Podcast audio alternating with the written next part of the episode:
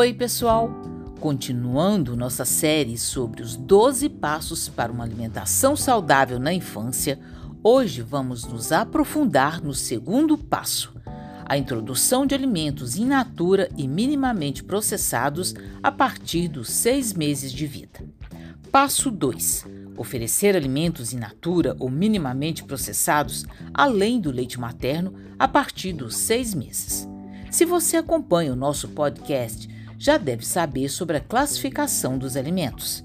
Mesmo assim, vou falar um pouco sobre o assunto. O Guia Alimentar para a População Brasileira divide os alimentos em quatro categorias: os ingredientes culinários, os alimentos in natura e minimamente processados, os alimentos processados e os alimentos ultraprocessados. O nome ingredientes culinários já fala por si. São ingredientes adicionados às preparações para conferir sabor e profundidade, como sal, açúcar, temperos e óleos. Alimentos in natura e minimamente processados são aqueles alimentos que vêm diretamente da natureza, como frutas e hortaliças, carnes e ovos. Já os minimamente processados passam pela indústria no intuito de serem higienizados, secos e ou embalados como o feijão, arroz e leite. Os alimentos minimamente processados, apesar de passarem pela indústria, não têm nenhum ingrediente adicionado a eles. Já os alimentos processados podem ter a adição de sal, açúcar ou óleo no seu processo de industrialização. Alguns exemplos são queijos, geleias e conservas como milho ou atum. Mesmo passando por um processo de industrialização, esses alimentos ainda possuem uma lista de ingredientes pequena e compreensível para uma pessoa comum. Podemos perceber que tanto os alimentos in natura ou minimamente processados, quanto os alimentos processados são alimentos na sua forma mais natural. Logo, eles são considerados as opções mais saudáveis para o consumo diário. Agora vamos falar sobre os ultraprocessados, que são, como o nome diz, alimentos que passam por um processamento maior na indústria. Geralmente possuem a adição de conservantes, realçadores de sabor, altas quantidades de sal, açúcar e óleo, e passam por processos mais complexos como a fritura. Alguns exemplos são o macarrão instantâneo, guloseimas, chips e outros.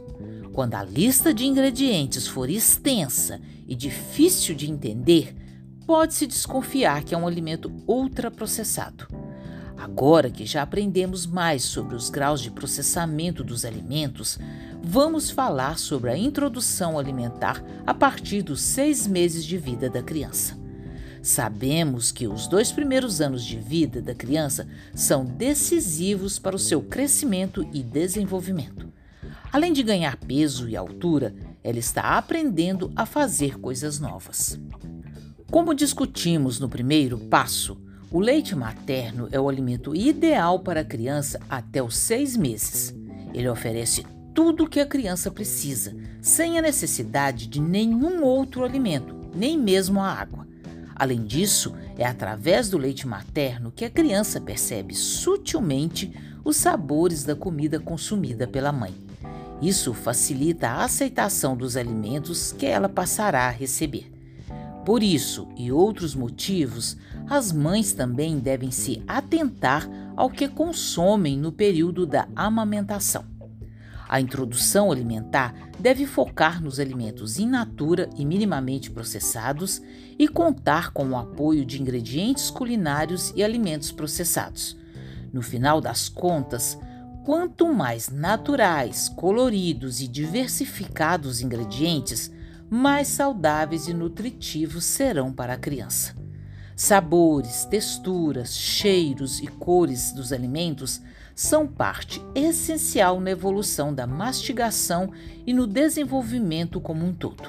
No início, a criança deverá receber a comida amassada com garfo. Em seguida, deve-se evoluir para alimentos picados em pedaços pequenos, raspados ou desfiados, para que a criança aprenda a mastigá-los. Também podem ser oferecidos alimentos macios em pedaços grandes, para que ela pegue com a mão e leve à boca. Quando já estiver um pouco maior, a criança pode comer a comida da família, cortando-se os pedaços grandes quando necessário.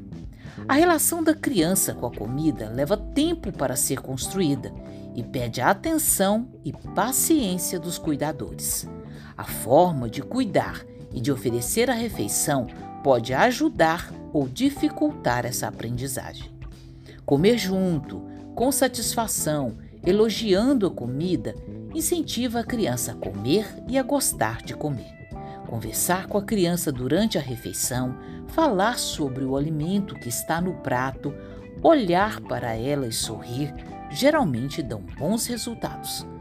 A introdução alimentar é com certeza um processo desafiador. Espero que esse episódio tenha esclarecido um pouco mais o assunto. Caso você ainda tenha dúvidas ou deseje se aprofundar mais sobre alimentação infantil, acesse o Guia Alimentar para Crianças Brasileiras menores de 2 anos no link que se encontra na descrição deste episódio. Por hoje é só. Nos reencontraremos no próximo episódio para falar do passo 3, que é sobre a oferta de líquidos para crianças depois dos seis meses de vida. Aguardo vocês!